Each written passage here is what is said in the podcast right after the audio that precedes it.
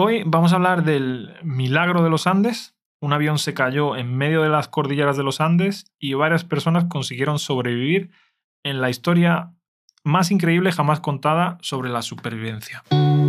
Esto es Your Spanish Guide, un podcast para que mejores tu español escuchando a un nativo hablar de forma natural. Yo soy David Peter y si quieres que sea tu profe, puedes contratar mis servicios en yourspanishguide.com, mi propia academia online. Buenos días, María. Buenos días. ¿Tú has escuchado hablar del accidente de los Andes? No, Nunca. ¿No, no conoces la película Viven? no. En inglés el título es Alive. Y bueno, es una historia fascinante. Así que voy a intentar contarla. Tengo, siento como mucha responsabilidad sobre mis hombros porque es una historia muy interesante y espero hacerlo bien. ¿Sabes por qué la quiero contar, María? No. Pues porque esta semana uno de los supervivientes ha ido a un podcast muy popular en España que se llama The Wild Project. Tiene un nombre inglés, pero es en español, sí. Y bueno, eh, me tragué una entrevista de dos horas, creo, y era súper interesante. ¿Qué significa me tragué una entrevista, María? En este caso. Pues que la vi entera, ¿no? Como la vi entera de seguido de forma muy entusiasta. Eso es. Cuando puedes decir, por ejemplo, me tragué una serie, quiere decir pues que la vi, ¿no? Entera y la vi con mucho entusiasmo. Me tragué un libro, pues eh, me tragué el libro de 50 sombras de Grey en dos días. Pues significa que lo leí en dos días, ¿vale?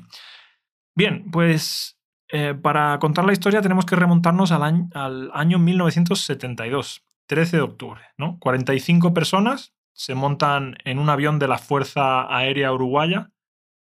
Y claro, dicho así parece que eran militares, ¿no? Pues sí, eso parece. Pues no. Habían alquilado una- un avión de la, de la Fuerza Aérea Uruguaya, pero la mayoría viajaban porque formaban parte de un equipo de rugby. Y bueno, te puedes imaginar, la mayoría eran chicos jóvenes, ¿no? Jugadores de, de rugby, con 18 años aproximadamente. Y bueno, también había cinco azafatas, en fin, no quiero entrar en detalles. Pero sí que era todo ilusión, ¿no? Porque viajaban desde Uruguay a Chile y, por ejemplo, les favorecía el tipo de cambio, ¿no? Iban a jugar ahí y, en fin, iban a pasar un viaje muy bueno. También coincide con esa etapa, ¿no? Que cuando tú tienes 18 años, pues tus amigos son prácticamente tu vida, ¿no? Estás empezando un poco a separarte del nido, entonces, no sé, esa libertad, pues claro, imagínate, ¿no? Y bueno, eh, uno de los chicos con 18 años, ¿no? Que se ve que era muy mimado, tenía, pues, no sé, servicio en casa y todo eso, ¿no? Estaba sentado en la ventanilla. Y este es el chico que cuenta toda la historia en el podcast de, Jordi Wild. Y bueno, él estaba sentado en la ventanilla, pero eh, en mitad del, del vuelo, su compañero le pide un cambio para hacer fotos desde la ventana para enviarle esas fotos a su novia después, ¿no? Y bueno, eh, en ese momento, imagínate lo que pasa, María. Poco después, ¿no? Pocos minutos después, el chico dice, yo me cambié, dice, para intentar actuar de forma madura, pero realmente yo quería estar en la ventanilla. Pero dije, bueno, voy a cambiarme para eso, ¿no? Para comportarme, pues, de forma madura.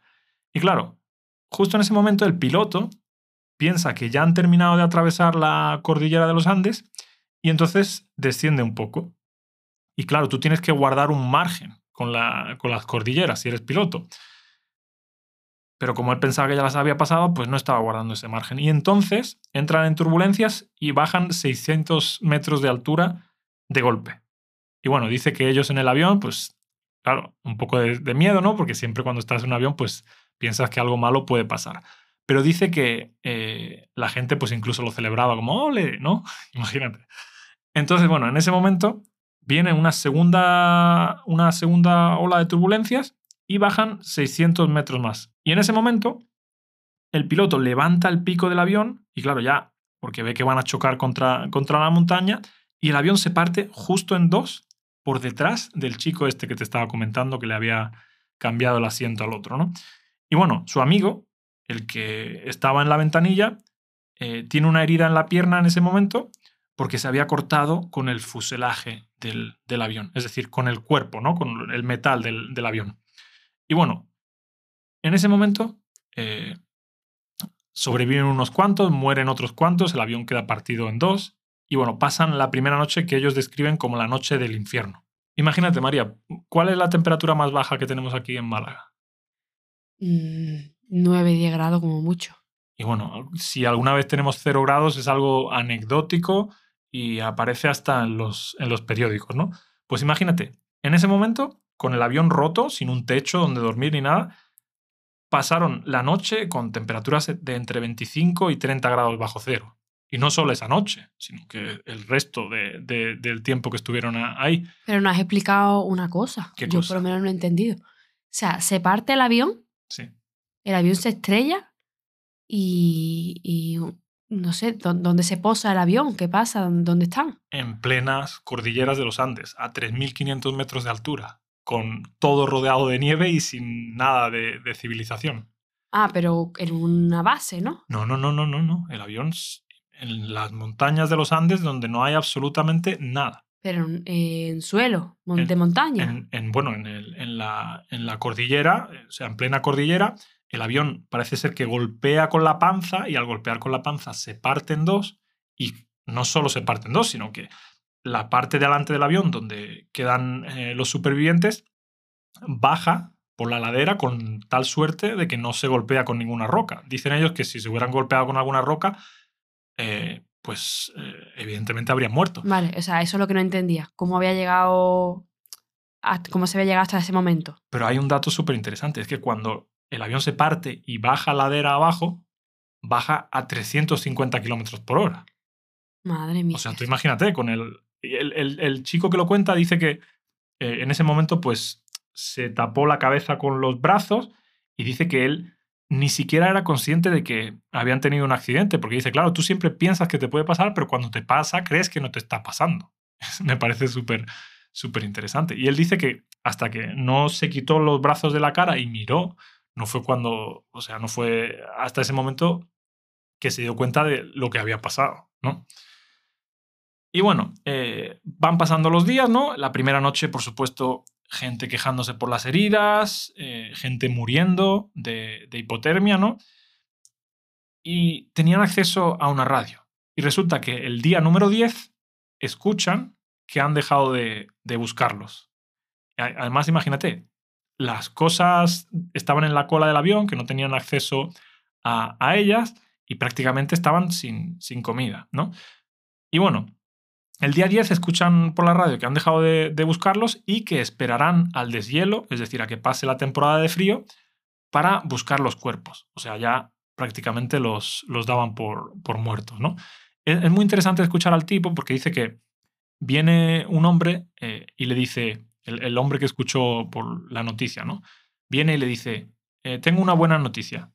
Y le dice, eh, han dicho que ya van a dejar de buscarnos y el otro le dice, pero ¿cómo es eso una buena noticia? Dice, yo lo quería matar cuando me dijo eso.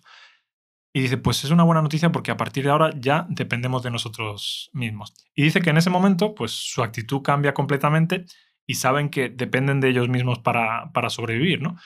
Y en ese momento, un chico le dice al, protagonista que, que yo he escuchado contando la historia, le dice, tenemos que comernos al piloto para sobrevivir, claro.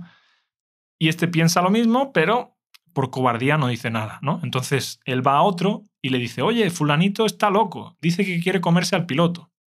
Y los otros le contestan, no está loco, nosotros eh, ya lo pensamos. O sea que parece ser que era algo que iba surgiendo en las cabezas de todo el mundo, pero que nadie se atrevía a decir. Y bueno, la parte de comer carne humana es como lo más morboso de la historia, todo el mundo habla de ello y parece algo súper traumático, ¿no? No sé tú qué piensas, ¿te parece traumático o no? Me parece muy dramático comerse a una persona, claro que sí. Claro. Pues, eh, pues eh, para ellos no. Eh, los supervivientes hablan de ello con total naturalidad. Dicen que no había otra opción. Y el tipo dice que da conferencias por todo el mundo y que siempre hace la misma pregunta. Dice, ¿alguien de aquí no, no, no hubiera hecho lo mismo? Claro. Y, y dice que nadie levanta la mano, porque evidentemente, claro, no tienes, que hacer- no tienes otra cosa que hacer, ¿no? Es lo normal. Como decimos en español, la necesidad obliga. Y bueno, dice que no tiene ningún tipo de trauma con la carne. Dice, por ejemplo, que, que fue a una conferencia y claro, a todos los asistentes le pusieron un plato de carne y a él no le pusieron porque pensaban que tenía algún tipo de trauma. Y el tipo dijo, no, a mí, por favor, ponedme mi chuletón, que yo también quiero, quiero comer carne.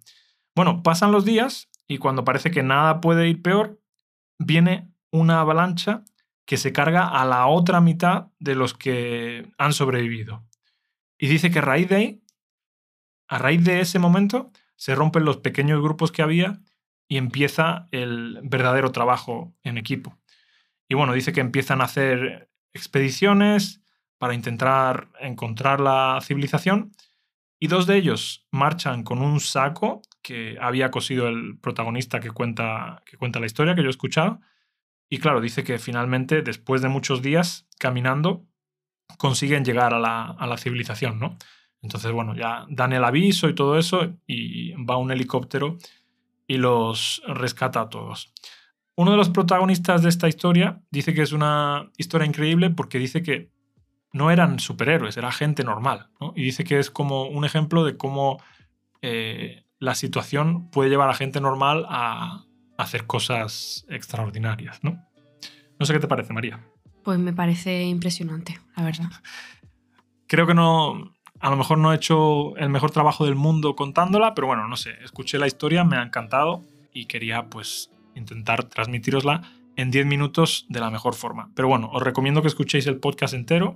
Y por cierto, eh, Bayona, no sé si se llama Juan Antonio Bayona, creo que se llama el director. ¿Te acuerdas? El director que hizo la película Lo Imposible.